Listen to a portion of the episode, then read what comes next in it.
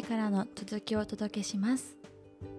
でも結果行ってみて、ね、なんかそういう研ぎ澄まされた自分の感覚に従える勇気を持てたりとか、うん、そういう感覚に出会えたりとかしたってことですもんそうだね。なんかやっぱりノイズがたくさんあると思う毎日日々は日常の中に行くと、うん、まあ、特にあの私は東京のど真ん中で生きてもあってあの常にスピーディーにいろんなものが動いていて忙しい日々ってやる仕事もあってっていろんなもののノイズが本当の自分の心の声をやっぱかき消してる感ってあると思ってて。ま、それが、ま、お休み期間の中でいろんなもの手放し身軽になった自分が自然の中でいろんな行くとあなんか樽を知るじゃないけどもう十分幸せでだからいろんなものを焦って身につける必要だなって思えるから何がしたいんだっけを考えられるようになるという。うんうん、余裕ができるからその余白で考えられ新しいことにチャレンジできるというかね。うん、そう。そうでやっぱり余白が大事とかさお休み大事って思ってリフレッシュした人も多いと思うんだけど、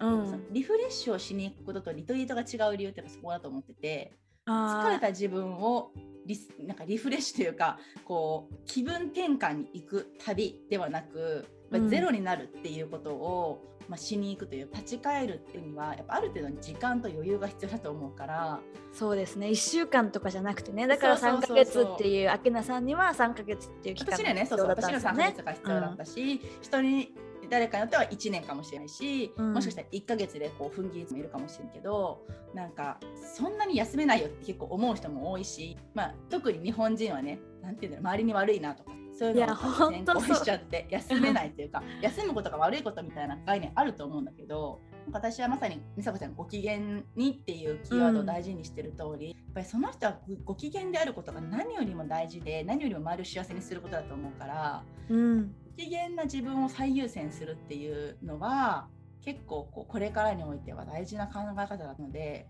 いやそれ本当100ページですよ。それ私ク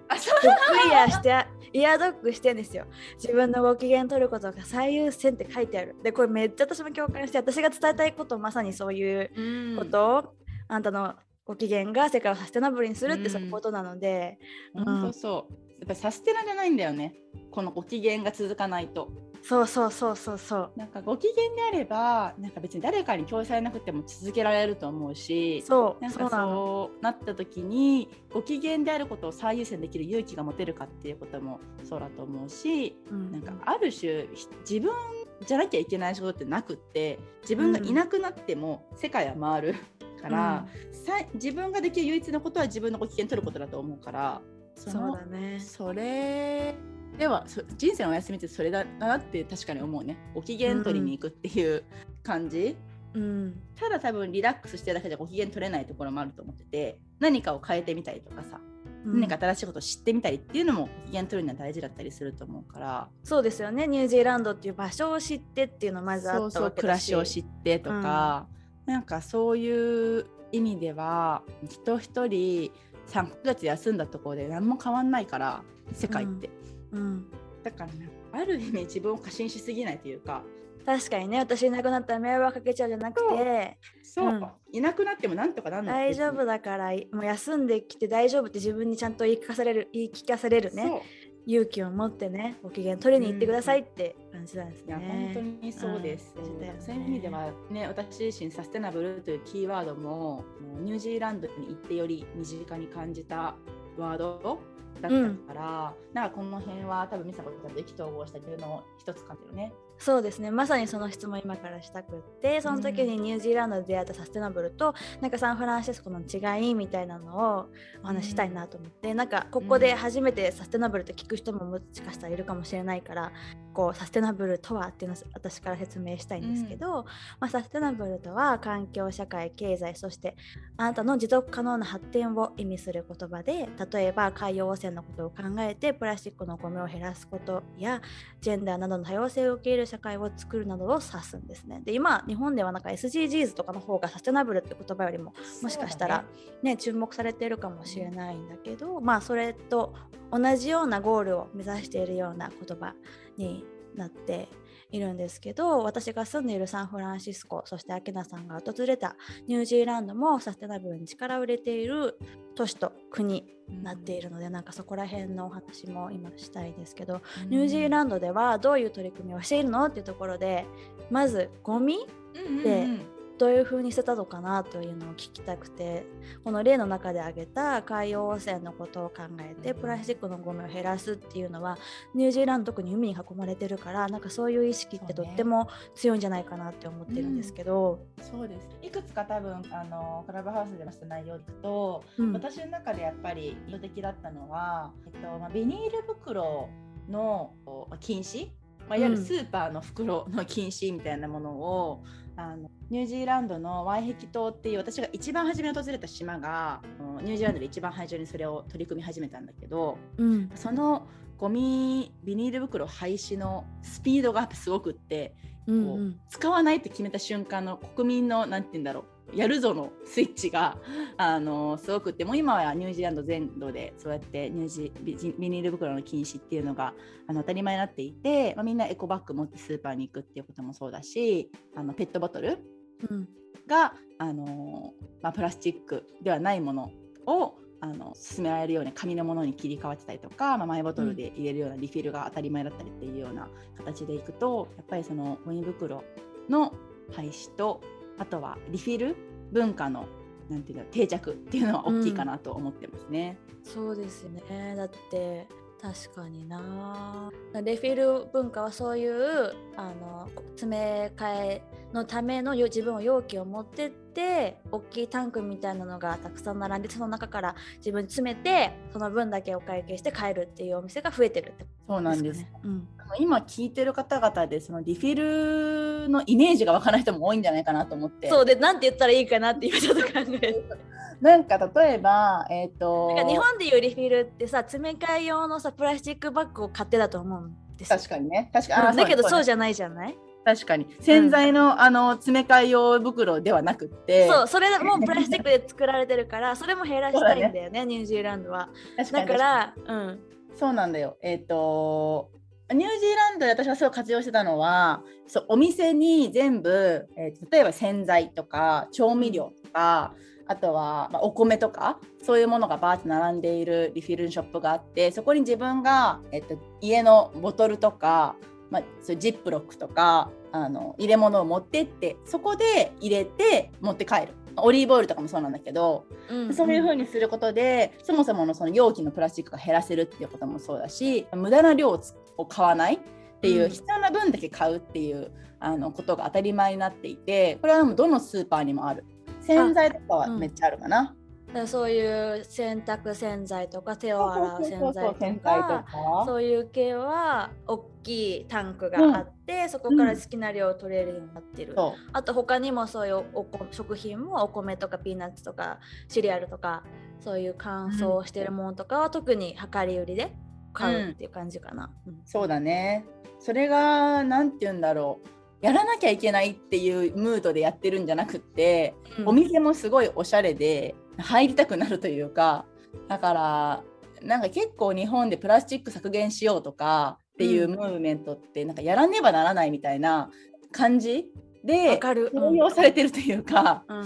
うん、多分メサさんの話したけどさそのレジ袋3円ですみたいななんか3円のために使わないのではないというか、うん、有料化されたことが大事なんじゃなくてやっぱりその向かってる先は地球を大事にすることだったりとか自分が住んでる、まあ、そのここの土地の未来をね後世につないでいくことではあるから、うん、さっきのサステナじゃないけどその楽しいとかおしゃれとか、うん、あの素敵とかじゃないとやっぱ選ばないと思うから、ね、こういうねリフィルのショップが各地にあってしかもそれがすごくおしゃれでセンスがいいっていうのは大事な要素だと思うんだよね。そうですよね。そしてプラス自分がそれ入れたい容器とかも自分気に入ってる容器を集めることでうん、でガラス瓶とか例えばだったらとシリコンバッグとかそういう自分の色で揃えたいとかなんか推しカラーとかあるじゃないですか、うん、そういうので身の回りをこう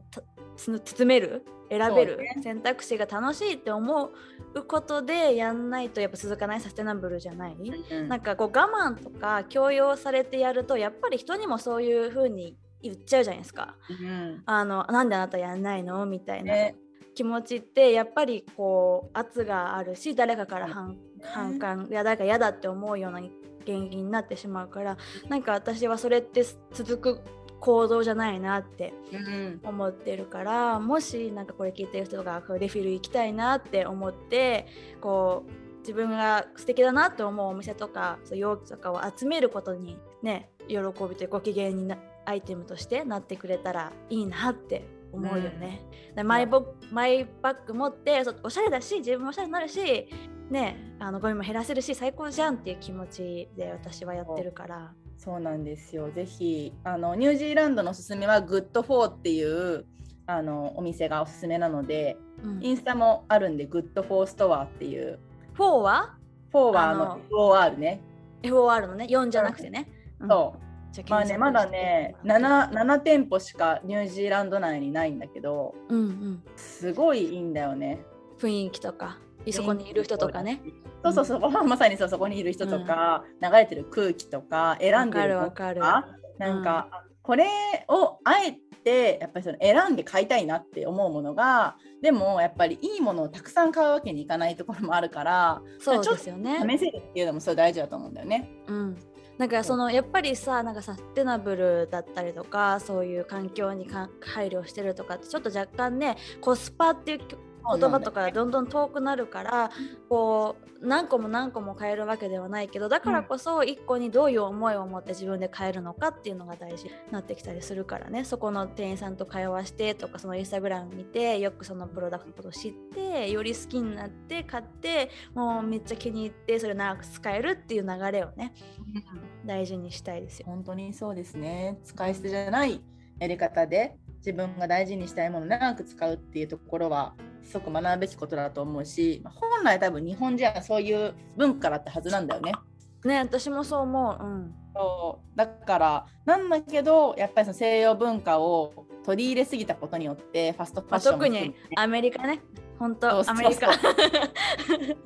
逆に言うとさそうやってすごいファストファッション含めて使い捨て大量生産大量消費が当たり前だったアメリカがこうやってこうサステナを意識し始めて変えていくっていうのはすごいなんていうの大きなことだよね。大きな流れですよね本当に。これは時代の向かってる方向だなってね感じます。すごい逆行してることでもあるしねこれまでやってきたことから。そうそう。逆そっちがみんなにとって心地いいなって思い始めてることを素直に入れられるのがまたアメリカの良さだから。確かにね。うん。だからちょっと変化の時だなっていう風に感じててアメリカの中だとやっぱサンフランシスコって一番そういう部分ではキーになってる街。でもう2003年とからもうそういうゴミ問題に対しては取り組んでて、うん、もうゼロウェイストゴミを全くなくすその再利用できるものとリサイクルにするっていうのを決めていて私たちの町ではゴミの仕分けがあの埋め立てするものリサイクルするものコンポストできるもの3種類。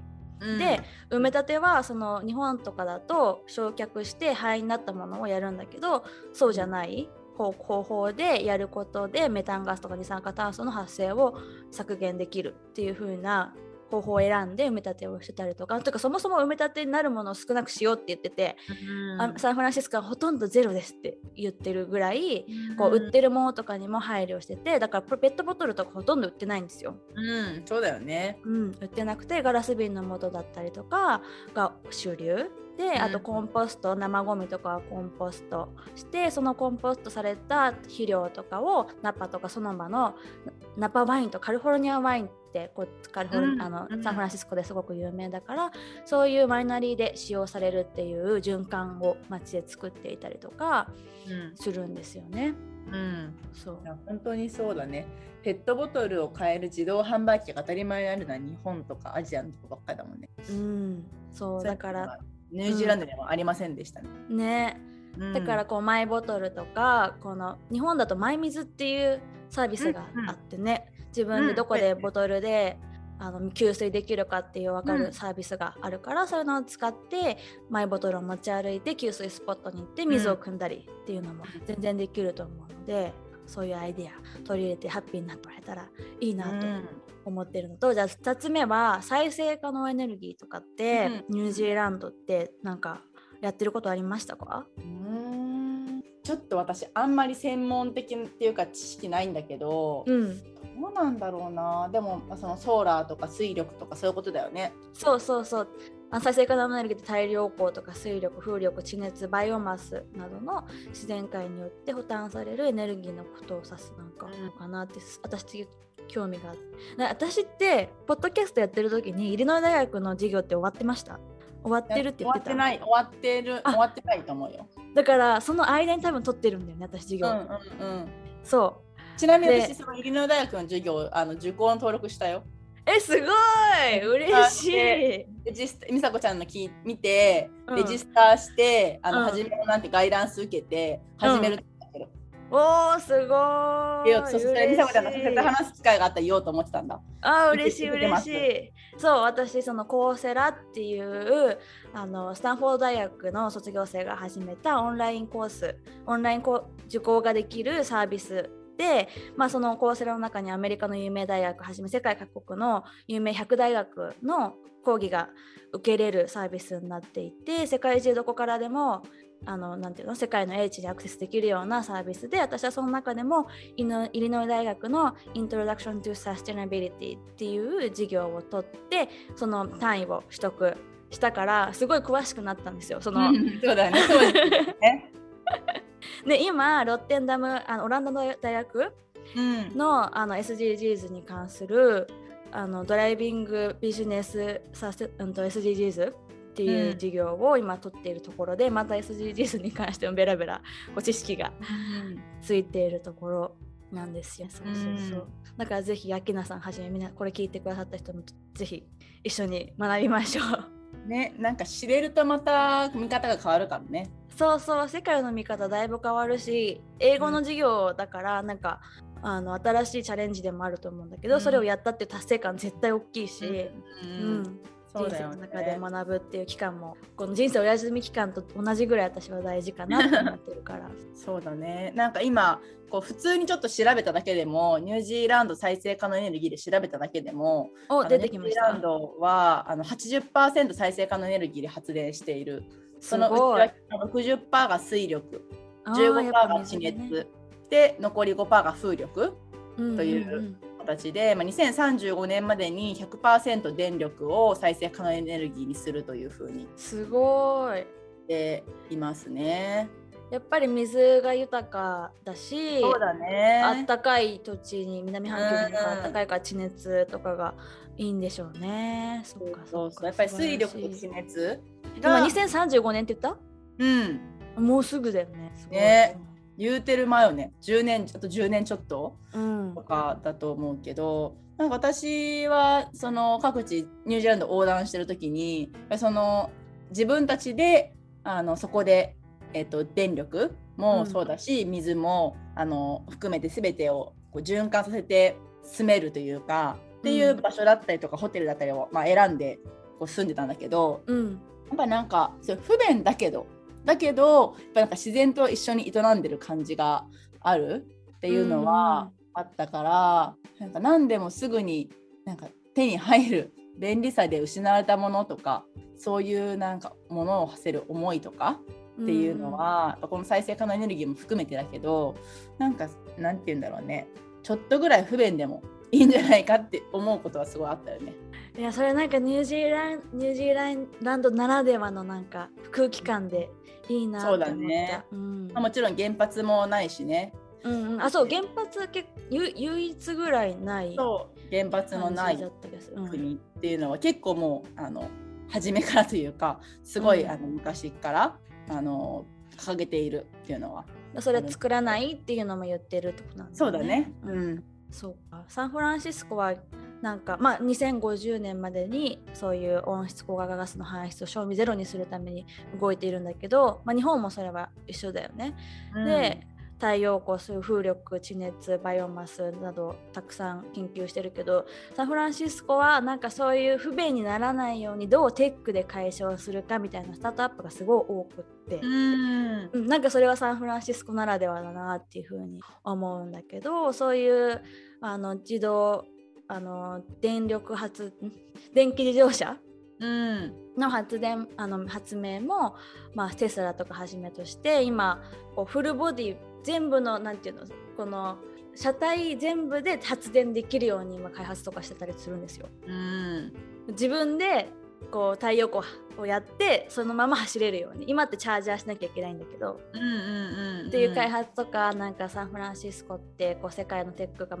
テックが集まる街だからなんかそういうテックのアイデアでどう今の再生可能エネルギーに対処できるかっていうのをすごく考えててなんかそういうスタートアップは見るだけでも未来が明るいなっていうかこうワクワクするようなスタートアップたくさん、うん、それはなんかサンフランシスコならではだなって感じてることですね。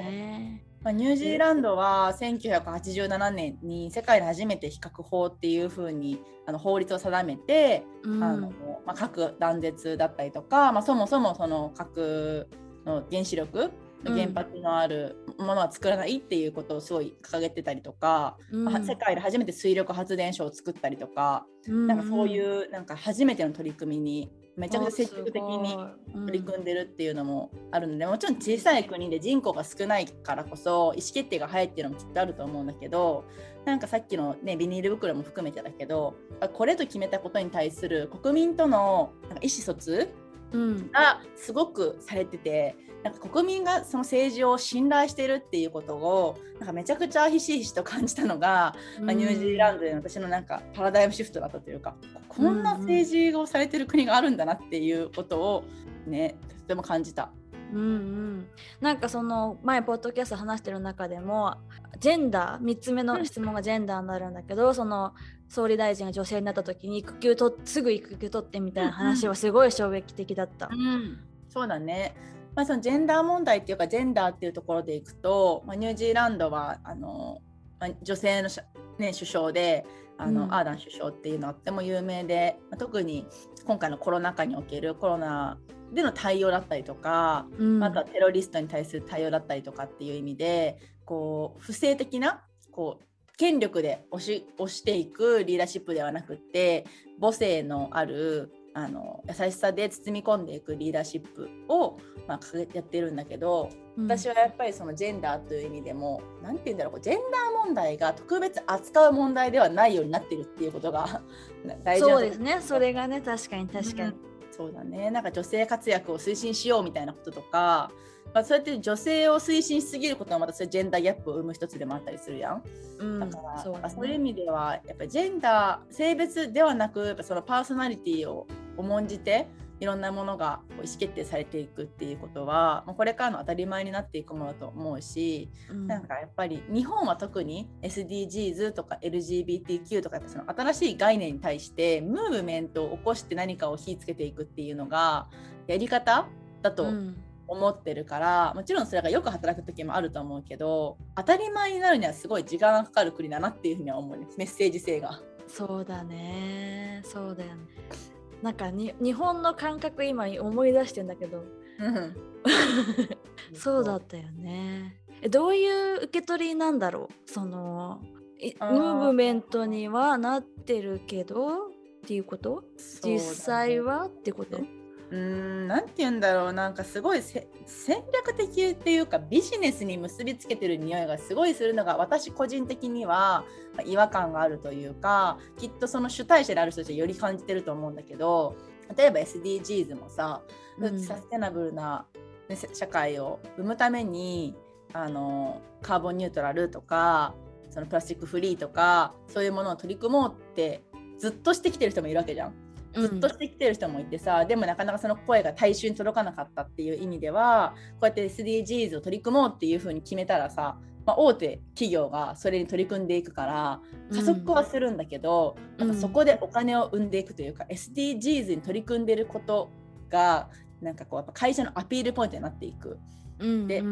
やってやって進めていく必要もあるんだけどやっぱりそれが一一過性のものにならないための継続的な施策であるかってすごい大事な気がするし。そうですな。そうですな。だからまさに トレンドトレンドじゃないよって私言ってるんですよ。トレンド作りが、まあ、日本は上手だから余計にね、うん、なんかそれで本質を見失うこともきっとあると思うし、うん、LGBTQ もそうだと思うんだよね。やっぱりこう一世代前の人たちからすると当たり前じゃなかったゲイとかレズビアンみたいな考え方があってでなんかそれがある意味なんかちょっと流行りみたいになってるというか、うん、LGBTQ の人を起用して何かをするみたいなものがすごい増えてきてるんだけど、うんうん、きっと昔からそうやってジェンダーのものを取り扱ってる人たくさんいて、うん、それがなんか当たり前になってほしいわけじゃん。人間として扱ってほしいっていうことだったりすると思うし、うん、なんか人としてね。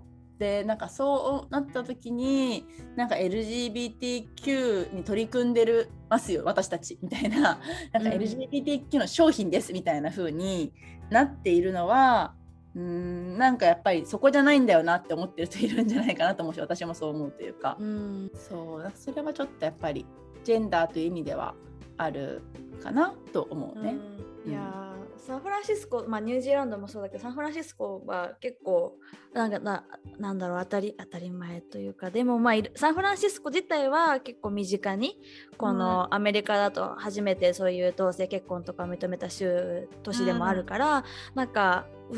私の友達もトランスジェンダーになりましたとか、トランスジェンダー友達がいるとかゲイの友達がいるとか周りに普通にこういるからふなんだろうな特別その人を最初は思い馳せてた。なんか、うん、あまあ、彼らも悩みを共有してくれるのもありがたいから、うん、共にあそういう悩みがやっぱあるんだなとか、うん、あのあるんだけどアメリカ全土で考えるとそういう LGBTQ のモデルの採用とかっていうのはしてますみたいなアピールする会社はまあちょいちょいあるからなんかねねこうみんなのマインドにこうスッと入っていくものになっていくといいよね。トレンドじゃなくてね。そうなんだよね。なんか LGBTQ っていうもののうん、あのキーワードとニュージーランドというものをあのなて言うんだろう。つなげて話すとすると、うん、結構あのちょっと前にその LGBTQ の同性婚の法律を、うん、あのなんか認めるっていうものをした時にニュージーランドの国会議員っていうかがスピーチしたものが取り上げられていて、うん、その時にすごく何があの称賛を浴びたかっていうとやっぱりその同性婚を認めることを特別視するのやめましょうっていう、うん、あのことを言ってたんだよね。でつまりなんかやっぱりその同性婚というものを、まあ、その認めることは大事なんだけどそれがなんて関係ない人には関係ないというか今まで通りの人生が続くだけ。だからこそ、うん、やっぱりそのこれをなんていう不自然なものというか取り扱うんじゃなくて、うん、ただ好きな人同士が結婚するということをできるようにしただけっていう風な話をしていてなんかまさにそうであのアーダン氏とかテロテロの時に対応した時もそうだったんだけどやっぱりこれを腫れ物というか特別視しすぎると、そういうふうに何て言うんだろうビジネスになったりとか、うん、あとはそのトレンドになったりとかっていうふうになっていくと思ってて、うん、いかにこれが当たり前だという認識を初めからこうみんなが理解していくかっていうことはなんかニュージーランドは住んでてそれがすごく上手だなって思ってみんながそれが当たり前にしてきようとしてるんだなと思って。うんうんう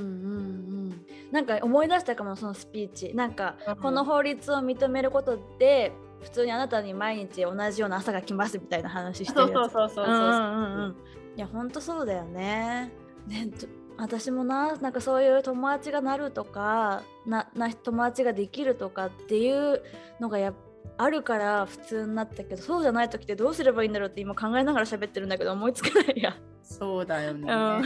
らやっぱ人ってさやっぱりどうしても自分が見てきたものが全てだからだからそうではないものを目の前にした時にどう対峙するかというか受け入れるかってやっぱその人の器だったりとか人間性だったりすると思うんだよね。うん、で他を排除してそれを肯定するって方法もあるけど他を他を他を他と認めずにそれをもう一つ同一と思ってこう受け入れるっていう方法もあると思っていて、うん、まさにこの、ね、ジェンダーの話もそうだと思うしうんなんかこれがサステナブルこと含めてねずっとこうみんなが考えるトピックになったらいいよなって思うね日常の中で。うん、そうですね、うん、はい、で最後は日常で目にするサステナブルどういうのがあったかっていうのをお伺いしたいんですけど一番最初に言ってたのはそういうお店。はいはい、でレフィール交換するときにそこにサステナブルって言葉はあったりしたんですか？そうだね。なんかさっきのサステナブルって言葉が、うん、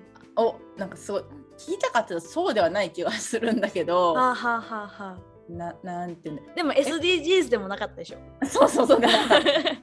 SDGs ではなかった。まあ、サステナブルとかエエコフレンドリーとかうんうんうん、なんかそういうのはこう日常の中でよく目にしたところではあったしあのみんなが当たり前に使ってるからそれをしたっていうところもあるんだけど私自身は。うん、でもやっぱそのリフィルのショップとかもそうだしあとはあの何て言うのかな。サステナというのにつながるかは分かんないけどそのプラントベースの食事みたいなものとかも、やっぱりすごい日常にあったからなんかフレキスタリアンのご家庭にホームステイしてたんだっけ。あそう私はね完全ビーガンの家庭にホームステイしてた、うん、で私自身はフレキスタリアンだったんだけど、うん、やっぱりそのねビーガンというものに対する理解も私はなかったし知らなかったっていうか、うん、動物性のものを食べないまあね、ベジタリアンと何が違うのぐらいの知識だったからもともとって、でもやっぱ行ってそうやって生活する中で彼らはやっぱ首相なんていうその思想としてそこの、やっぱり蜂蜜も食べないしもうちょっと動物性のものをあの食卓にはなかったりとかしたんだけど、うん、でもなんかそれを何て言うんだろう押し付けてくる人たちじゃなかったから、うん、あなたはあなたが好きなもの食べたらいいよっていう感じではあったんだけどでもやっぱり生活の中でちょっとこう動物性のものを控えてみて生活してみたら体の調子は私は良かったから、うん、基本的にはあのベースを菜食にしてあの魚を食べる。でえーと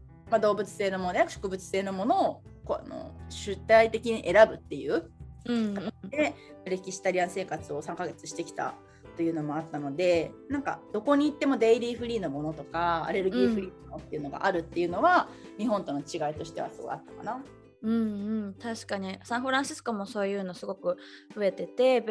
あのいろんなアレルギーに対策したものだったりとか、うん、それはグルテンフリーだったりあのビーガンもそうプラントベースのビーガンの食事もそうだしねなんかそういう選択肢が増えていろんな試してみたいってこうビーガンじゃないけどやってみたいっていう人が増えることも環境に優しい一つの、うんアイデアだと思うので急にビーガンになるのってやっぱ難しかったりねするから、ね、なんか日本だとビーガンばっか言葉先行してるのかなって印象があるそうね。まあそれもさっきのトレンドと近しいと思うんだけどね。うん。でもビーガンばっかやったらやっぱサステナブルじゃない人も自分にはねやっぱ妊娠したいとか